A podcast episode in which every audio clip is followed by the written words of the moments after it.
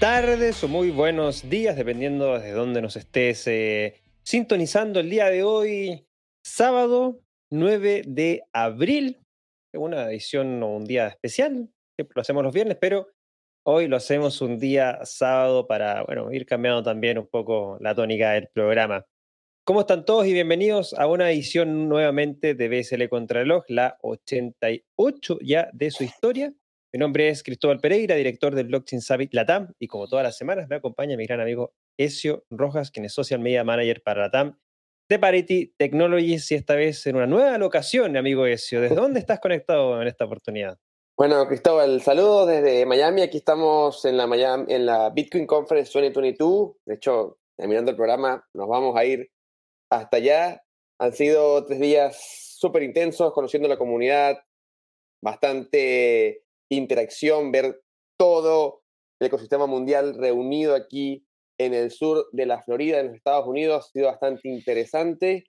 Pero bueno, por supuesto, ante todo aprendiendo también para luego llevar a todo este contenido en español a nuestra comunidad. Y por supuesto, con el compromiso semana a semana de seguir con BCL Contrarreloj, pase lo que pase. Excelente. Como lo pueden ver, exactamente pase lo que pase, estamos acá todas las semanas para dar a conocer las cinco principales noticias de la semana. Y no podemos sino también aplaudir a Ezio por esa tremenda camiseta que tiene ahí puesta, Bitcoin is fuck your money. muy, muy buena camiseta. Son, son, son muy buenas esas camisetas de los, de los eventos, sobre todo de Bitcoin, que atacan fuertemente el dinero fiat. Bueno, Estamos entonces acá en una nueva edición y como siempre, antes de iniciar, damos eh, agradecimientos a nuestros patrocinadores que dan obviamente espacio para poder realizar este tipo de programas. Así que eso, si quieres, podemos eh, hablar sobre Leden. Así es, Cristóbal. Y es que con Leden puedes duplicar tu Bitcoin de forma inmediata con un crédito B2X. De forma inmediata, transfiriendo Bitcoin dentro del EREN, te otorgan un crédito con el que puedes comprar más Bitcoin y así aprovechar distintos momentos dentro del mercado. Todo muy rápido, todo muy fácil e inclusive pueden abrir su cuenta del EREN en el link que se encuentra en la descripción de este programa y cuando hagan un fondeo a través de este link podrán recibir además un bono de 10 USDC de bienvenida. Wow, excelente. Como siempre, y a todos aquellos que quizás no están sintonizando por primera vez, Leen es un eh, servicio con licencia para operar desde Canadá. Y eh, como lo pueden ver, pueden ganar hasta un 5,25% anual en Bitcoin o hasta un 8% anual en dólares USDC. Así que es muy simple, muy fácil y tiene un excelente servicio. También les recordamos que la sexta edición del Blockchain Summit Latam ya está aquí. El 6 al 8 de julio de este año estaremos en el Panamá Convention Center, un centro evento de primer nivel ubicado en la ciudad de Panamá. Únete a este magno evento y aumenta tu red de contactos a nivel regional. Aprende las tendencias, desarrollos tecnológicos y la visión de los diferentes ecosistemas que componen cripto y blockchain a nivel regional.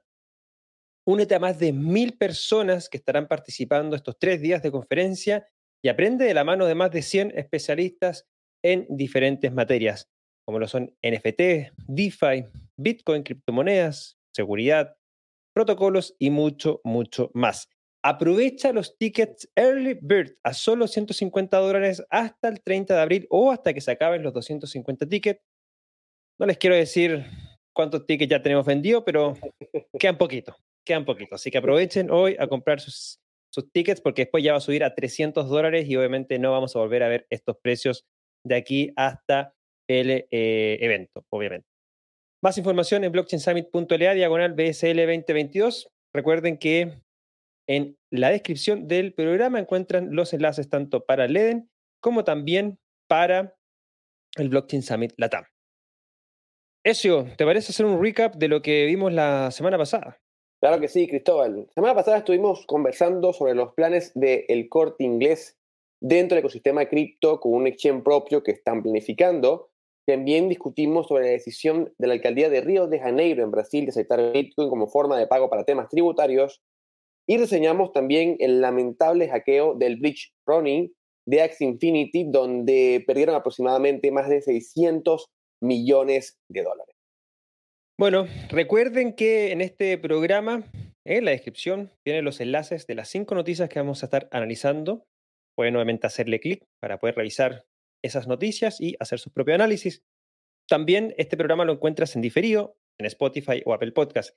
Si nos estás escuchando por esas plataformas, puedes calificarnos con cinco estrellas. De esa manera, mientras más calificaciones tenemos, mejor posicionados estamos y más personas pueden escuchar nuestro contenido. Finalmente, si este programa te agrega valor, recuerda dejarnos un like y suscríbete a este canal de YouTube del Blockchain Summit Latam para que no te pierdas los contenidos que tenemos semana a semana camino hacia el Blockchain Summit Latam Panamá 2022. Así que ya lo saben, tenemos distintas plataformas, distintos programas, todo para entregarle lo mejor para ustedes durante todas las semanas. Y bueno, vamos entonces a dar inicio a esta edición número 88 del Blockchain Summit Latam BCL Contrarreloj. Y para eso vamos a partir con una noticia bastante interesante que tiene que ver con la alcaldía de Lima. Y es que la alcaldía de Lima, en Perú, obviamente, se plantea lograr la adopción de Bitcoin de esta municipalidad. La alcaldía de La Molina, en la ciudad de Lima, en Perú, anunció recientemente que ya ha puesto en marcha el programa MoliCon, una iniciativa que tiene como fines evitar la evasión impositiva y la promoción de pagos con Bitcoin y las monedas digitales a los comercios de la zona.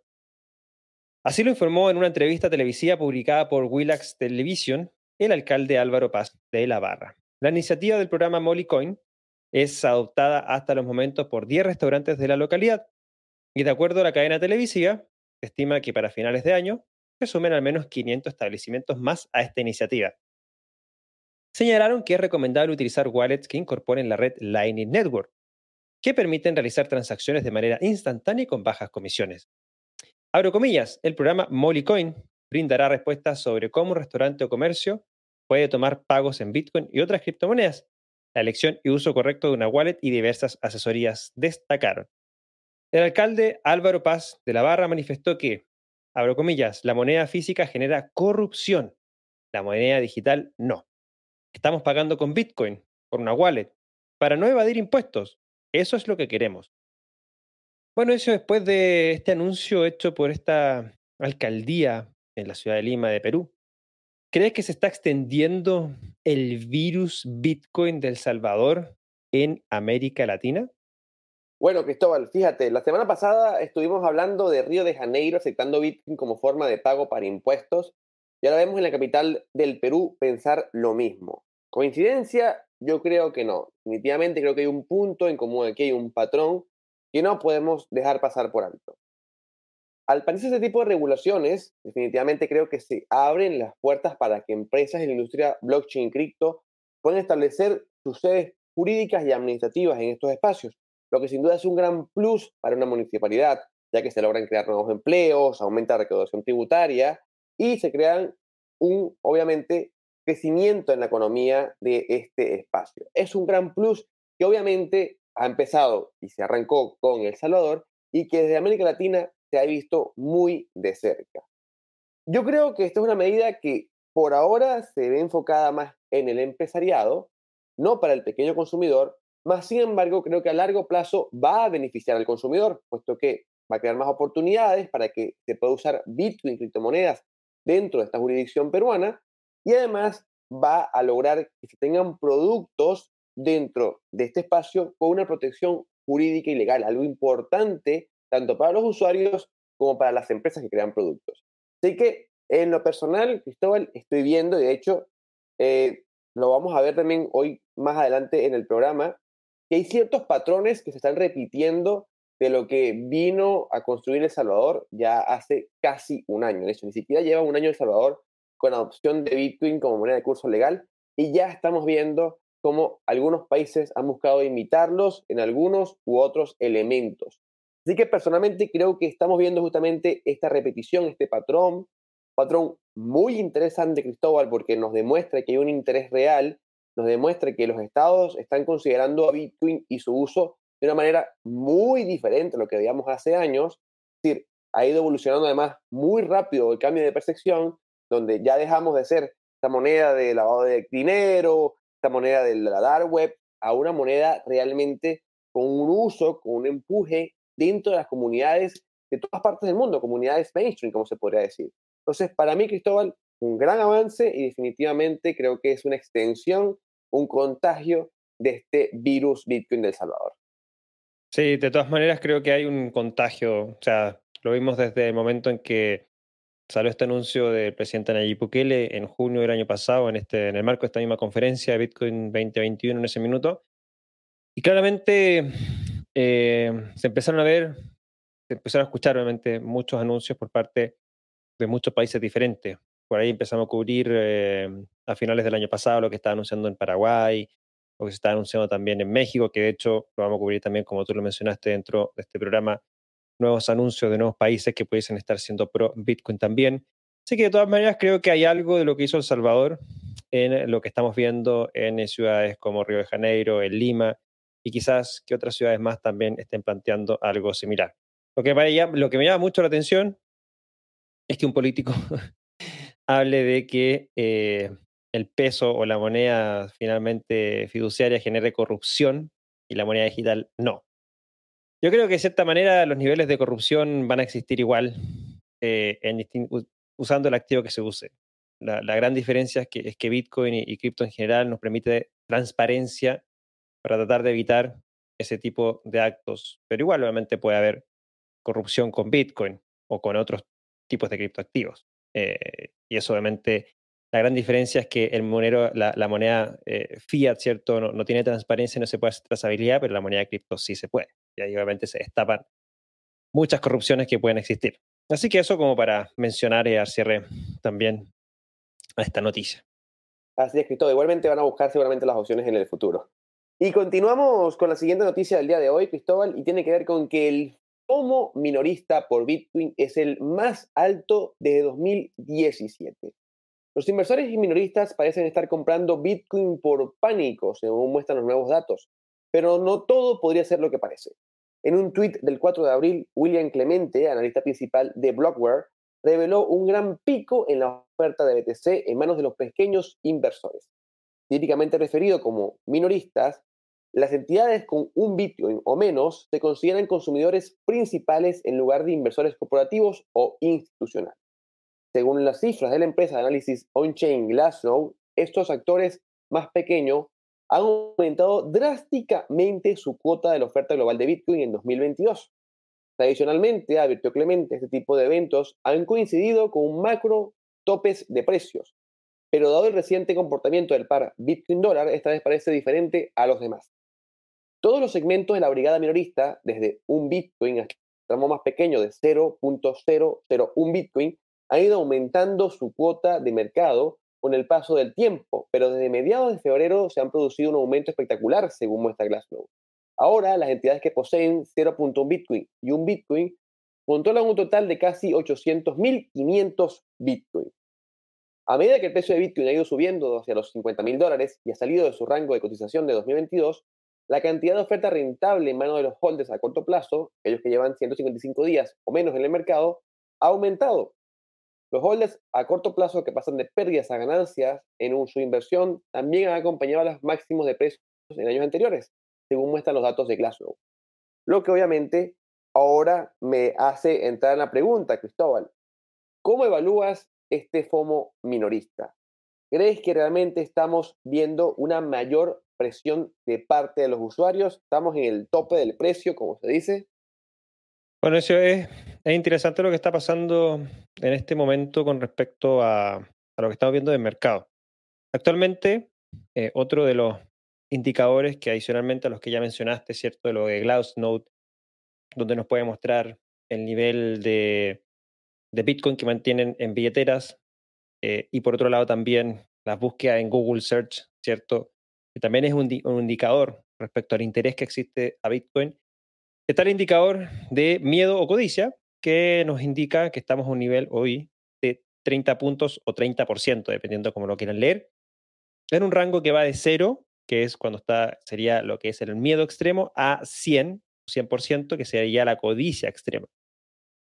Esto significa que estamos en nivel de miedo. La última semana se ha mantenido en un rango entre neutral a medio, es decir, este indicador nos está mostrando que estemos actualmente en niveles de codicia, como se ve en momentos de bull market o como lo vimos durante la última semana de marzo, donde alcanzó un pic de 60% o 60 puntos este indicador, llevándolo a mostrarnos que en ese minuto teníamos un nivel de codicia.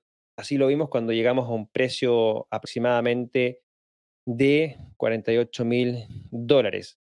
Ahora, eso se da por varios factores. Hemos venido eh, viendo anuncios bastante relevantes. Yo creo que dentro de las últimas semanas y específicamente esa última semana de marzo, lo que dio cuenta eh, la Fundación de Terra, que están dedicándole a comprar 100 millones de dólares diarios a Bitcoin. Esos son aproximadamente más de 2.100 Bitcoin diariamente, tres veces la cantidad de, volumen, de, Bitcoin creados por día. Eso ya te genera una presión de compra interesante.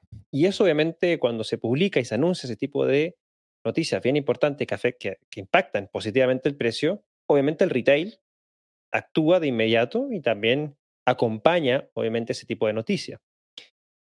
Técnicamente, y de acuerdo a lo que conocemos de los ciclos de Bitcoin, deberíamos estar en un mercado bajista o en un bear market.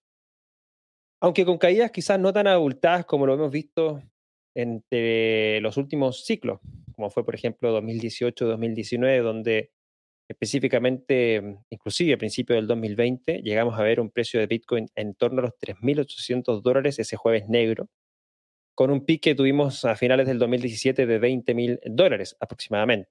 Hoy vemos que tuvimos un pic de 70.000 dólares, con una caída de aproximadamente un 55%, cuando llegó a tocar 30.000 dólares durante los primeros meses de este año. Sin embargo, ese nivel de 30 mil dólares se ha mantenido fuertemente porque ya al menos en cuatro o cinco ocasiones lo ha ido a buscar el mercado. Entonces, vemos que hay un nivel de liquidez mucho más grande en el mercado. Cuando hablo de liquidez me refiero a que hay más personas comprando, más personas vendiendo. Eso significa que eh, grandes compras o grandes ventas, ventas no se ven acentuados tan fuertemente en el precio, como sí se pudiese haber dado antes. Las noticias que ya te mencioné anteriormente, obviamente, eh, dan ese como pequeño combustible al interés del retail de ir comprando, obviamente también, como noticias como la que te mencioné anteriormente de Terra. Eh, estamos viendo cómo inversores quizás más tradicionales han anunciado públicamente también la adquisición de Bitcoin u otras criptomonedas como método de refugio frente a la inflación lo que sabemos de países y ciudades que están evaluando adoptar cripto, como Bitcoin, como ya lo mencionamos en la noticia anterior, y lo que vamos a estar anunciando también en, las próximas noticias. Temas regulatorios que también de cierta manera están siendo pro Bitcoin, lo que escuchamos unas semanas atrás respecto a la regulación que pudiese venir del lado de Estados Unidos, que muchas personas estaban quizás con miedo de lo que pudiese ocurrir. El anuncio fue hacia algo más pro Bitcoin, pro cripto, y eso alivió mucho las presiones del mercado también. Eso llevó también a un interesante repunte en el precio de Bitcoin en esa oportunidad. Em, vemos temas que quizás no impactan directamente en Bitcoin, pero sí es una consecuencia, por ejemplo, el tema del arte en NFT, el tema de los juegos en blockchain, en cripto. Claramente que las personas cuando se van entrando a esto, van adentrándose en todo el mundo cripto y obviamente llegan a Bitcoin. Todo el mundo llega a Bitcoin de alguna u otra manera. Entonces, el, punto está en que hay noticias bastante interesantes que quizás no han influenciado tanto en el precio a nivel negativo, sino que en contrario hemos visto que han influenciado positivamente en el precio.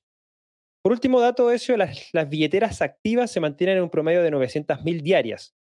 Cuando vimos mercados bajistas en el último ciclo, eso nos superaba las 600.000 billeteras. Y el pico máximo fue el año pasado, obviamente en un bull market, como lo fue a finales del, del 2021, específicamente en noviembre, donde vimos un promedio de 1,1 millones de billeteras activas, que obviamente eh, da cuenta de ese interés de comprar Bitcoin y moverlo o hacer compra y ventas de Bitcoin. Y hoy día vemos quizá un nivel más bajo, 200.000 billeteras menos diariamente en promedio, pero 900.000 es casi más o menos un millón y, y, está en torno a eso. Entonces también vemos que las billeteras se mantienen activas dentro de este rango. Entonces, son puntos bastante interesantes para analizar y creo que de cierta manera, eh, y como lo hemos dicho y lo hemos cubierto anteriormente, creo que estamos en un mercado que quizás más que bear market puede ser un mercado muy lateral donde el retail va a estar dando cuenta de este tipo de iniciativas. ¿Qué piensas tú respecto de esto, eso?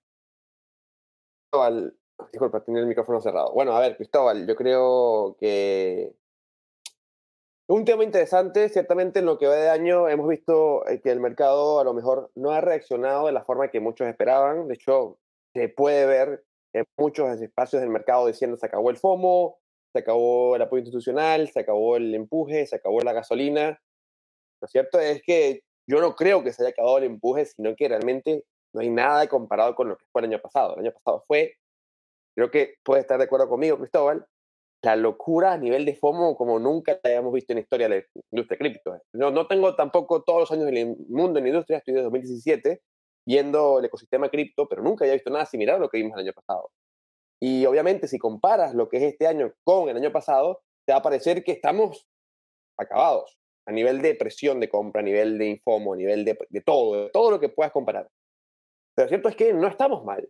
Yo creo que el avance sigue, el avance a nivel de adopción continúa, estamos viendo jurisdicciones cada vez más abiertas con cripto, estamos viendo eh, empresas que no han bajado los brazos para seguir trabajando, estamos viendo cada vez más hedge funds confiar en empresas cripto, vemos eh, rondas de inversión cada vez más grandes en la industria continuamente, es decir, las señales para que se acabe o se termine la industria no creo que estén aquí.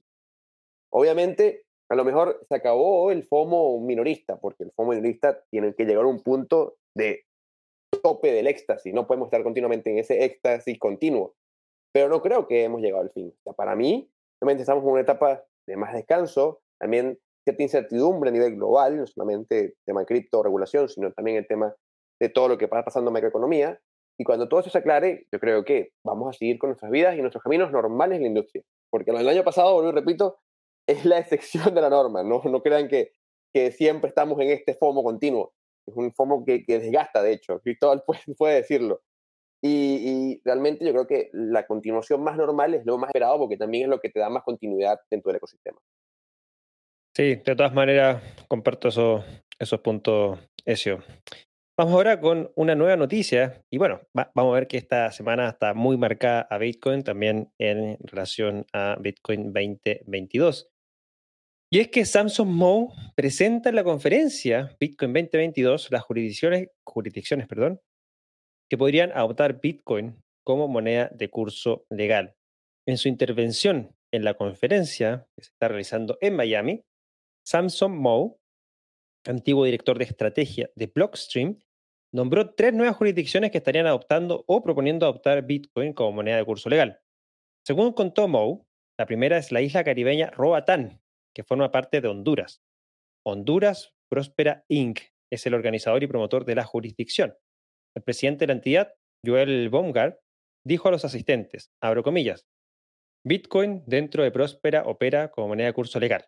Esto significa que no hay impuestos sobre las ganancias de capital con Bitcoin, que puedes hacer transacciones libremente usando Bitcoin y que puedes pagar impuestos y tasas a la jurisdicción en Bitcoin.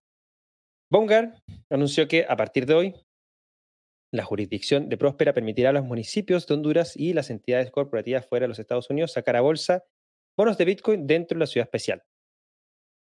La siguiente jurisdicción en hacer de Bitcoin moneda de curso legal es Madeira, una región autónoma de Portugal. Y por último, la senadora mexicana Indira Kempis planteó la posibilidad de legislar a Bitcoin como moneda de curso legal con el presidente mexicano. En línea con afirmaciones anteriores, la senadora comentó, en México, 67 millones de personas no están incluidas en nuestro sistema financiero. Bitcoin es la solución a este problema. A través de la inclusión y educación financiera, la gente puede tener mejor calidad de vida. ¿Qué podrían significar estas regulaciones para Bitcoin y el ecosistema de las criptomonedas, Cesio? Bueno, Cristóbal, para mí podrían significar mucho.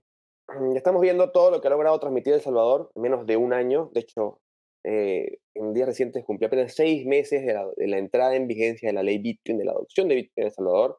Y con sus vaivenes, subidas y bajadas, creo que ha logrado contagiar a muchos a seguir sus pasos, aunque cada uno obviamente parece hacerlo desde diferentes ópticas. El caso de Honduras parece seguir claramente los pasos de El Salvador con la Bitcoin Beach, con la jurisdicción de Próspera. Sin embargo, creo que aquí la jurisdicción especial es bastante más compleja y bastante más completa también, de hecho. Estamos hablando de bonos, según el anuncio, de ciudadanías, estamos hablando de exenciones de impuestos, algo bastante completo y que también demuestra que están viendo lo que ha hecho bien y lo que ha hecho mal El Salvador para replicarlo dentro de esta nación también este, centroamericana. Interesante porque una nación, Honduras vecina de El Salvador, muy cerca del espacio, así que obviamente puede ser también ahí una gran franja eh, pro Bitcoin o pro cripto que ayude bastante la adopción y a la comunicación dentro de ese espacio en particular.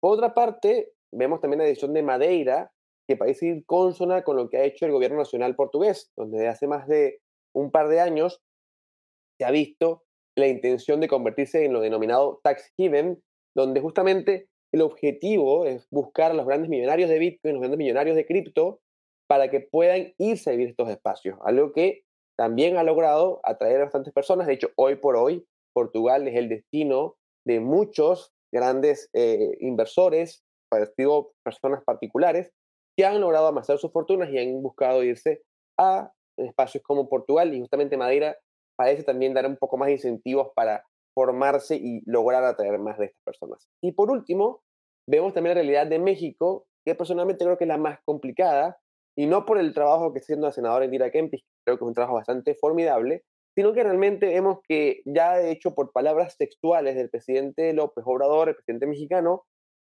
se ha mencionado en reiteradas oportunidades que no se está abierto al uso de Bitcoin como moneda de curso legal dentro del país. Así que esa política tan amplia de lograr Bitcoin como moneda de curso legal en México, darle una amplitud de que sea igual que el peso mexicano, posiblemente no tenga todo el aval o se consigue con una gran barrera que no le deje de dar ni un solo paso. Sí que habrá que ver si en un futuro, por ejemplo, podríamos ver algún espacio en Tulum, algún espacio en Islas de Mujeres, en Cancún, en Yucatán, o en el norte de México, o en el sur, o en algún lugar particular con una jurisdicción especial, con algún tipo de exención de impuestos, para algún tipo de uso de Bitcoin forma de pago de tributos en alguna municipalidad.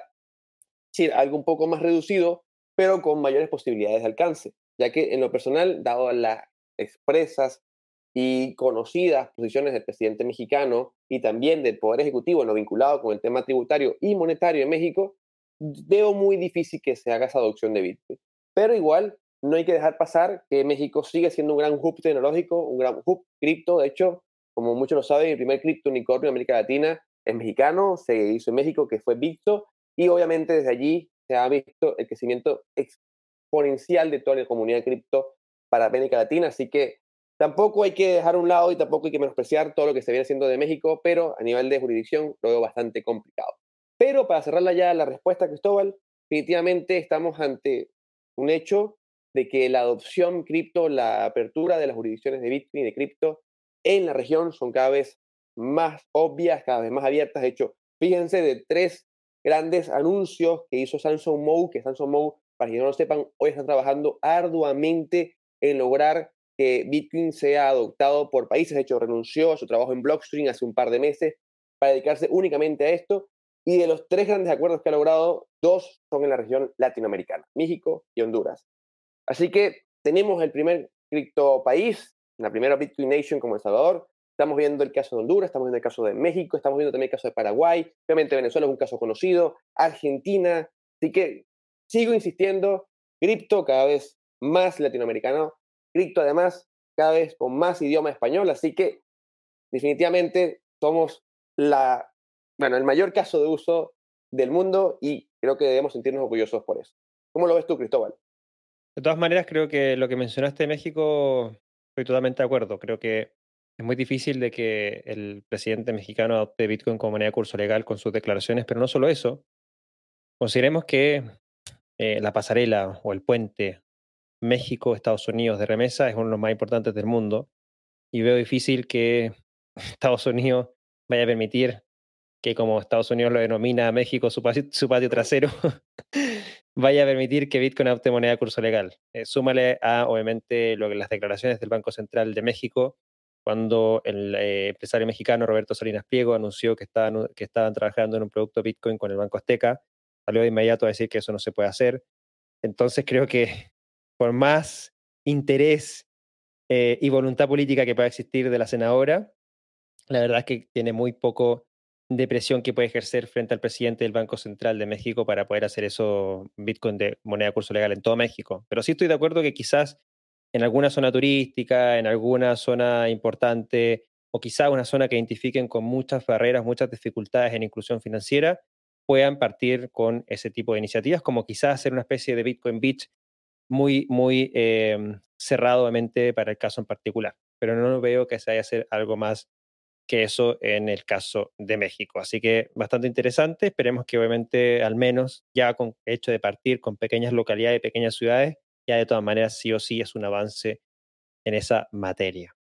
Con eso hemos llegado a la mitad de nuestro programa el día de hoy, edición número 88, desde hoy sábado 9 de abril. Y hacemos este pequeño break meramente para recordarles algunas palabras muy especiales de nuestros patrocinadores. Así que partimos con Leden.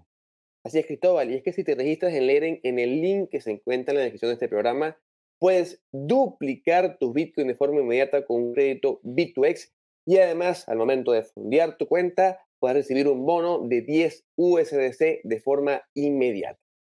Así es. Y muy interesante lo que tienen en LEDEN. Además, tienen otros servicios que puedes explorar. Y ya en Estados Unidos van a lanzar las hipotecas respaldadas con Bitcoin. Así que muy interesante ese servicio también que esperemos pueda llegar próximamente a América Latina. También la sexta edición del Blockchain Summit ya está acá. Recuerda, el 6 al 8 de julio. Nos daremos cita en el Panamá Convention Center de la ciudad de Panamá. Recuerda, estaremos conectando con más de mil personas provenientes de todas partes del mundo. Estaremos escuchando de la voz de más de 100 especialistas, temáticas como NFTs, DeFi, metaverso, Web3, protocolos, escalabilidad y mucho, mucho más.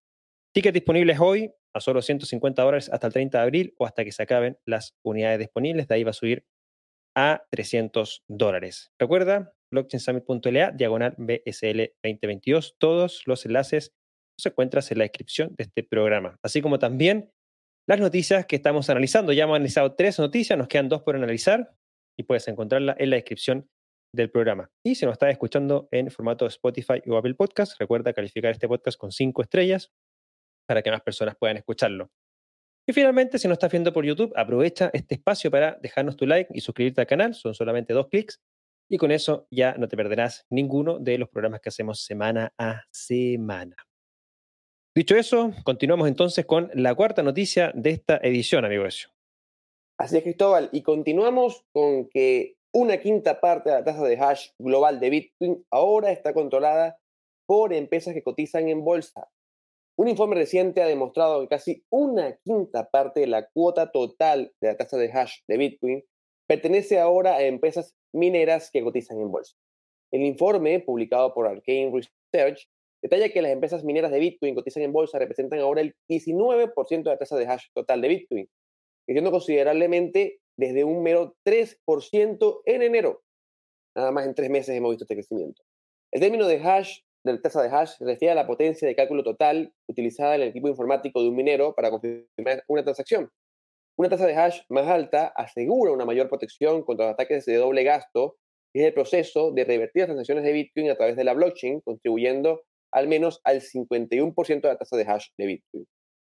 Mientras que a principios del año pasado solo había un pequeño número de empresas mineras públicas, ahora hay un total de 26 empresas diferentes dedicadas a la minería de Bitcoin, un aumento impulsado por el creciente número de empresas mineras que salen a bolsa.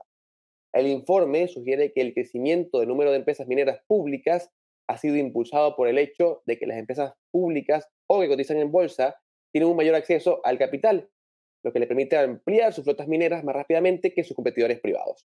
En la actualidad, el 44.95% de la tasa de hash global procede de mineros norteamericanos, según los últimos datos del índice de consumo eléctrico de Bitcoin de Cambridge.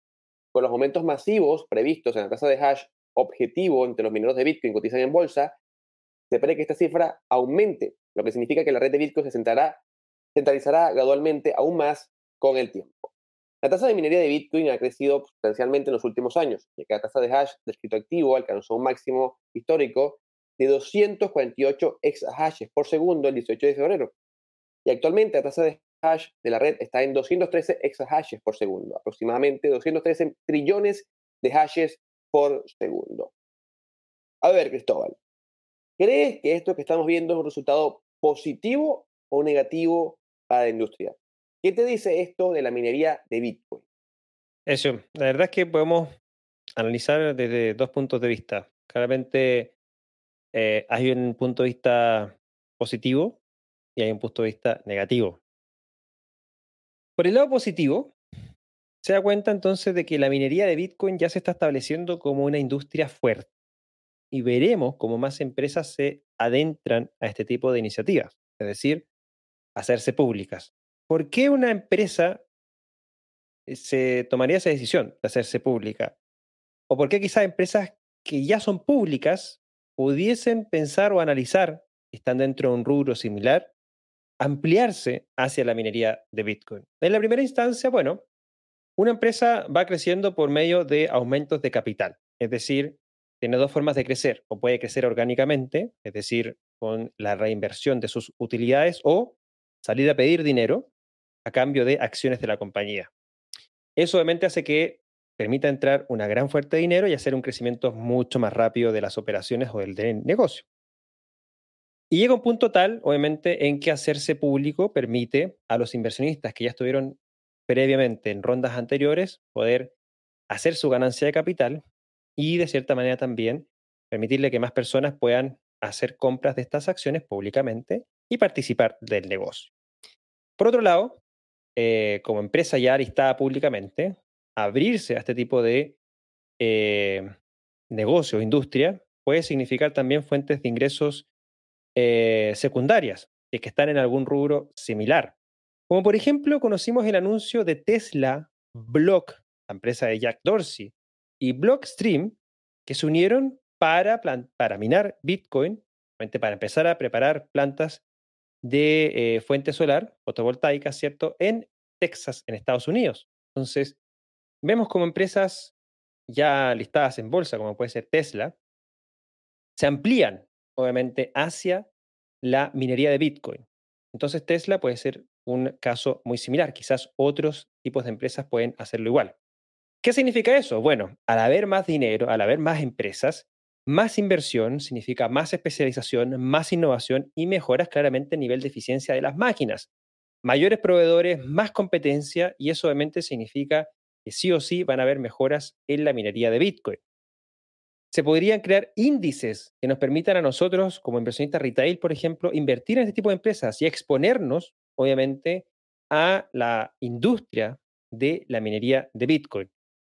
Por otro lado, tenemos el, punto de vista negativo. Eso significa que la minería de Bitcoin se está centralizando. Y cuando hay inversores que están ahí más por el dinero que por el ethos de Bitcoin, bueno, eso se puede volver complejo, sobre todo cuando se trabajan actualizaciones de la red por parte de los programadores, por ejemplo. ¿Qué podría pasar si viene a futuro una actualización que pudiese afectar de alguna u otra manera a los mineros de Bitcoin? Si estas están centralizadas quizás en algunas empresas, o al menos no todas, pero gran parte del hash de Bitcoin en pocas empresas, es distinto que se centralicen empresas que se, centralicen, eh, que se centralicen en pools de minería. Cuando hablamos de los pools de minería, son pequeños mineros, ¿cierto?, que se adhieren a un pool para que de cierta manera eso permita aumentar la tasa hash entre todos y poder obtener más ingresos. Pero si no me gusta un pool, yo me puedo salir y cambiar y me voy a otro pool. Por ende, si un pool o algunos pools quisieran, no sé, atacar la red de Bitcoin, bueno, es cosa de que yo digo, no, eso yo no lo quiero hacer. Me salgo del pool y me voy a otro que no está haciendo eso. Y el poder del pool obviamente se ve disminuido rápidamente. En este caso es diferente, porque los mineros son dueños, o sea, las empresas son dueños de los mismos mineros. Y por ende, si la empresa o un grupo de empresas quiere atacar Bitcoin, pudiese hacerlo, porque no es que se le van a ir los mineros, los mineros son de ellos. Entonces empiezan a haber ya algunos temas complejos. Podrían votar, por ejemplo, a no algún tipo de actualización en el futuro por el lado de los programadores, como lo estaba diciendo. Entonces esto ya se podría volver algo más político, ya un, juego de poderes por el lado de pocos o pocas empresas, obviamente, que tienen un gran poder de, procesamiento de Bitcoin que es diferente a pocos pools de minería con mucho poder de procesamiento. Subimos también que países como El Salvador también ya están minando Bitcoin y lo más probable es que muchos otros países también se adentren a minar Bitcoin. Entonces esto ya hace un cambio de juego, obviamente, en la minería de Bitcoin. Ya no son pocos o algunos retail, por así decirlo, que tienen máquinas para poder minar, sino que realmente esto se está transformando en una industria de minería. Sí, claramente tiene, como te digo, eso, algunos puntos a favor, positivos, pero otros que son realmente bien complejos de manejar. ¿Qué opinas tú respecto a esto, Ezio? Yo debo decir, Cristóbal, que a mí me sorprende. O sea, yo pensaba que nunca íbamos a estar peor que cuando estábamos con China y los pools de minerías de China. Y decía, bueno, efectivamente, son pools de minerías en China, que están conformados por mineros de todas partes del mundo, pero están en China, pueden controlar todo, el Estado controla las decisiones de las empresas privadas. Pero parece que este escenario es peor, Cristóbal, porque como tú bien mencionaste, estamos hablando de pools conformados por pequeños mineros, estamos hablando de grandes empresas con infraestructuras enormes, gigantes, controlados nada más por ellos mismos. Y con capital, además, disponible para seguir creciendo. Y es algo que hay que considerar. De hecho, como estábamos conversando justamente en el backstage con Cristóbal, la mitad de los boots que habían en todo el tema de la exposición de la Bitcoin Conference eran de mineros. Eran servicios enfocados en grandes mineros, no para el minero de su casa, no para la persona que quiere comprar uno o dos pequeños equipos y quiere contribuir a la descentralización de Bitcoin. No, estamos hablando de empresas que ofrecían de 100 a 200 a 500 equipos estamos hablando de containers especializados, estamos hablando de sistemas de cooling, de refrigeración con agua, es decir, cosas realmente complejas, lo que demuestra que la industria de minería de Bitcoin hace muchísimo tiempo ya no es para el usuario común, ya dejó de ser para el retail hace muchísimo, muchísimo tiempo y ahora es una industria completamente formal. Sus riesgos podría tenerlos, Ahora, yo creo que el tema más interesante aquí es el tema del ethos, el tema de filosofía, cómo se sentirán muchas personas que veían en Bitcoin el tema filosófico, el tema de cypherpunk, el tema de descentralización, viendo que al final todo esto recae en los mismos poderosos de siempre, en el capital y en el dinero. Algunos dirán, no me interesa, Bitcoin lo puede usar todo el mundo, también es una visión que comparto, y otros dirán que se ha perdido el rumbo. Más allá de todo eso, creo que al, igual habrá que eh, seguir evaluando lo que pasa al futuro, pero Hoy por hoy la industria de la minería, debo decir, parece peor de lo que era con China, es algo que a mí me sorprende porque siempre planteaba que el tema de China era lo peor que nos podía pasar con la minería la centralización de la minería de Bitcoin, pero ahora parece que debemos estar más centralizados. Claramente está difícil ese, ese escenario, eso. Y cerramos en esta edición con esta noticia que viene desde Rusia, y es que el primer ministro de dicho país, decidido a integrar Bitcoin en su economía. Mikhail Mishustin, el primer ministro de Rusia, dejó clara su postura a favor de las criptomonedas durante la última reunión con los miembros del Partido Liberal Democrático ruso. Mishustin se muestra a favor de integrar las criptodivisas en la economía del país gobernado por Putin y subrayó que es necesario poner en funcionamiento mecanismos que hagan posible la circulación de monedas digitales en el sistema financiero nacional. Estas declaraciones vienen a raíz de que el jefe del Comité de Energía ruso, Pavel Salafny, discutiese sobre la posibilidad de que Rusia acepte monedas como Bitcoin a cambio de vender recursos energéticos como podrían ser el gas y el petróleo. Mishustin también debatió acerca de la posición aparentemente anti-Bitcoin, antiguamente declarada por el Banco Central de Rusia. Vladimir Putin cerró la controversia mostrándose a favor de aprovechar los beneficios de la minería de Bitcoin. Según declaraciones de un economista del Kremlin, los rusos poseen al menos 8.600 millones de dólares en Bitcoin y en ese contexto adquirir criptoactivos como Bitcoin se ha presentado como una alternativa para evitar la los, en los ojos de los rusos. El gobierno se mostró más propenso a regular el uso de las criptomonedas que a prohibir radicalmente la actividad con estos activos digitales. Se prevé que todas las operaciones con criptomonedas se lleven a cabo a través de bancos rusos, los cuales tendrán que ser eh, debidamente notificados de las actividades de los exchanges en relación con estas monedas. Asimismo, todos los organismos que quieran operar con Bitcoin deberán aplicar la política de KYC o Know Your Customer e informar sobre los datos de los usuarios al gobierno. ¿Eso podría ser Bitcoin parte de la estrategia rusa para evadir las sanciones de Estados Unidos? ¿Y crees que realmente se abrirán las oportunidades para los ciudadanos rusos usar Bitcoin con este posicionamiento tan cripto de las autoridades? A ver, Cristóbal, voy a responder la segunda pregunta primero. Y luego me voy a ir, obviamente, a la primera. Y ante la segunda pregunta debo decirte que no.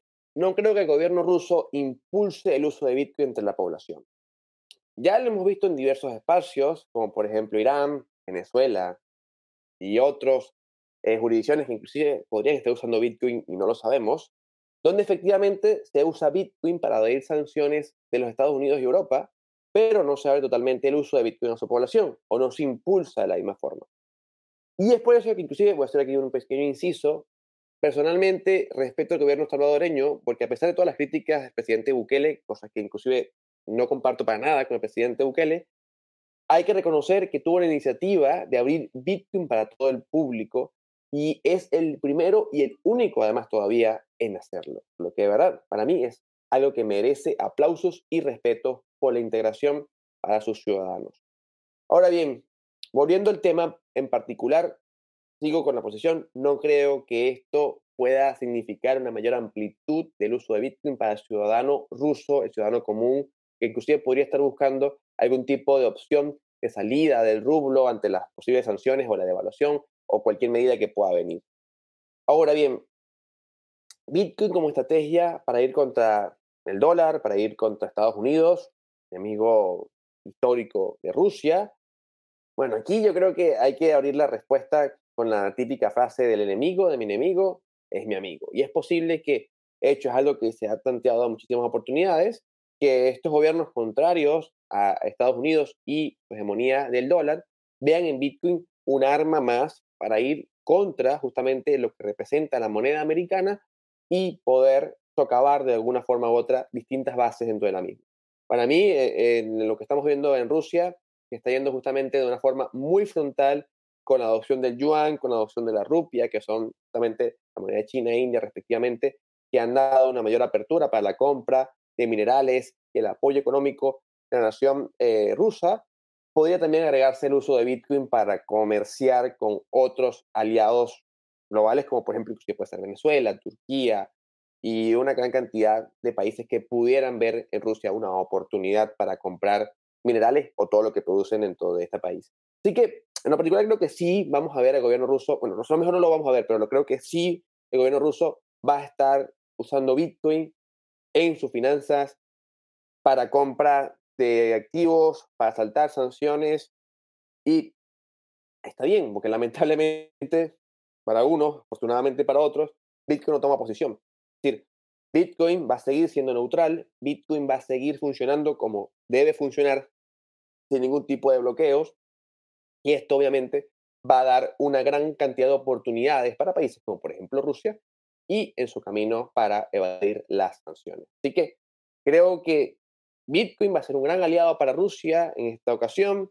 Posiblemente Rusia inclusive descubra más cualidades de Bitcoin en medio de esta situación y vamos a ver el uso de Bitcoin nuevamente a nivel gubernamental. Pero, vuelvo y repito, no creo que lo veamos en una apertura, lamentablemente, para los ciudadanos rusos. ¿Cómo lo evalúas tú, Cristóbal? Estoy de acuerdo con, eso último.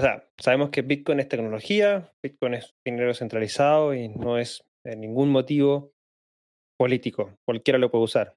Criminales, personas buenas, malas, etcétera. Se puede usar por cualquier persona.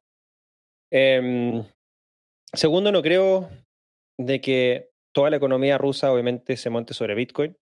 Yo creo que en algunos casos en particular, sobre todo quizás con sus aliados más estratégicos, pudiese haber algún tipo de eh, relacionamiento comercial con Bitcoin, como ya lo mencionamos anteriormente, quizás con Turquía, con China, quizás también eh, lo pudiesen hacer así, pero no creo que se vayan a basar toda su economía en Bitcoin. Sí veo de que hay interés claramente de, decir, bueno, Bitcoin, eh, ya lo, lo mencioné, ¿cierto? 2.800 millones de dólares por parte de ciudadanos rusos. Obviamente quizás el gobierno va a querer tomar parte de eso con impuestos. Entonces, de cierta manera, regularlos para que la operación de Bitcoin u otras criptomonedas en, la, en el país eh, pague impuestos, obviamente, y sobre todo, como son regímenes bien controversiales sobre todo lo que es información de sus ciudadanos, también, como lo mencioné dentro de la nota, eh, que se hagan políticas de KYC y que toda la información llegue al gobierno ruso, claramente da cuenta de un lado también de control de quiénes son los que están comprando o vendiendo Bitcoin en Rusia. Así que no sé si sea algo tan positivo como pudiese ser el hecho de que se pueda adoptar Bitcoin o no como moneda de curso legal, pero sí en operaciones quizás legales en, en, Rusia em, por estos puntos que, comparto ahora al final. Pero bueno, em, esperemos que no afecte negativamente, obviamente, a Bitcoin. Bueno, yo hemos llegado al final de nuestra edición número 88 de hoy, sábado 9 de abril. Hemos cubierto todas las noticias en relación a Bitcoin. Semana especial, Bitcoin 2022. Ha dado que hablar, obviamente, eh, retomando después de varios, quizás semanas donde hemos tocado pocas veces Bitcoin y el día de hoy, bueno, las cinco noticias tocaron a Bitcoin en una u otra manera. ¿Qué te pareció la noticia de esta semana? Bueno, Cristóbal, efectivamente la semana bitcoinizada, también lo vi lo mismo cuando, cuando estábamos armando el line-up. Eh, sin embargo, lamentablemente para uno, afortunadamente para otro, vuelvo a decir la frase, eh, fue así. Otros dirán muy bien, excelente, otros dirán hay que tener más inclusión, pero bueno, así es este universo, así es esta industria, Cristóbal. Hay para todos, hay de todo. Y por supuesto, en cada semana de BC Levantar vamos a buscar complacer a uno o a otros. La próxima semana veremos qué sucede, porque como ustedes bien saben, seguiremos aquí en BC Levantar Reloj para llevar con ustedes las cinco noticias más importantes de la industria cripto semana a semana. Así es. Y bueno, muchas gracias a todos los que nos han acompañado en esta edición. Recordarles que dejen su like, suscripción a este canal de YouTube. Recordarles también, si nos está escuchando en Spotify o Apple Podcast, calificarnos con cinco puntos. Agradecer a Leden por estar eh, siendo partícipe de este programa. Recuerda que puedes abrir tu cuenta, transferir tus Bitcoin o dólares USDC, poder ganar 10 dólares como bono de bienvenida, aplican términos y condiciones. Los enlaces los encuentras en la descripción de este programa. También eh, pueden dejar sus comentarios si es que nos estás viendo en diferido por el canal de YouTube para poder saber qué te han parecido las noticias. Si quieres compartir otras noticias, lo puedes dejar en comentarios y obviamente nosotros estaremos pendientes a sus puntos de vista. Muchas gracias a todos por acompañarnos este sábado. Que pasen un feliz fin de semana y me despido para obviamente el espacio de eso. Nos estamos viendo la próxima semana en una, en una nueva edición de BCL Contra Reloj. Gracias, Cristóbal. Gracias nuevamente por la oportunidad de estar aquí contigo. Gracias a Alejandro, Alfonso, Antonio, Laura, que, que nos pidieron justamente en los comentarios por acompañarnos en esta edición en vivo. Y por supuesto, gracias también a todos los que nos vean en diferido. Será hasta la próxima ocasión que nos veremos para seguir conversando sobre noticias más importantes semana a semana en vez de Contrarreloj. Esté muy bien, nos vemos. Chao, chao. BSL Contrarreloj es una traducción de Latam Tech en conjunto con Cointelegraph en español. Las opiniones vertidas en este programa son de exclusiva responsabilidad de quienes las emiten y no representan necesariamente el pensamiento ni de Latam Tech ni de Cointelegraph. No entregamos recomendaciones de inversión, te invitamos a realizar tu propia investigación.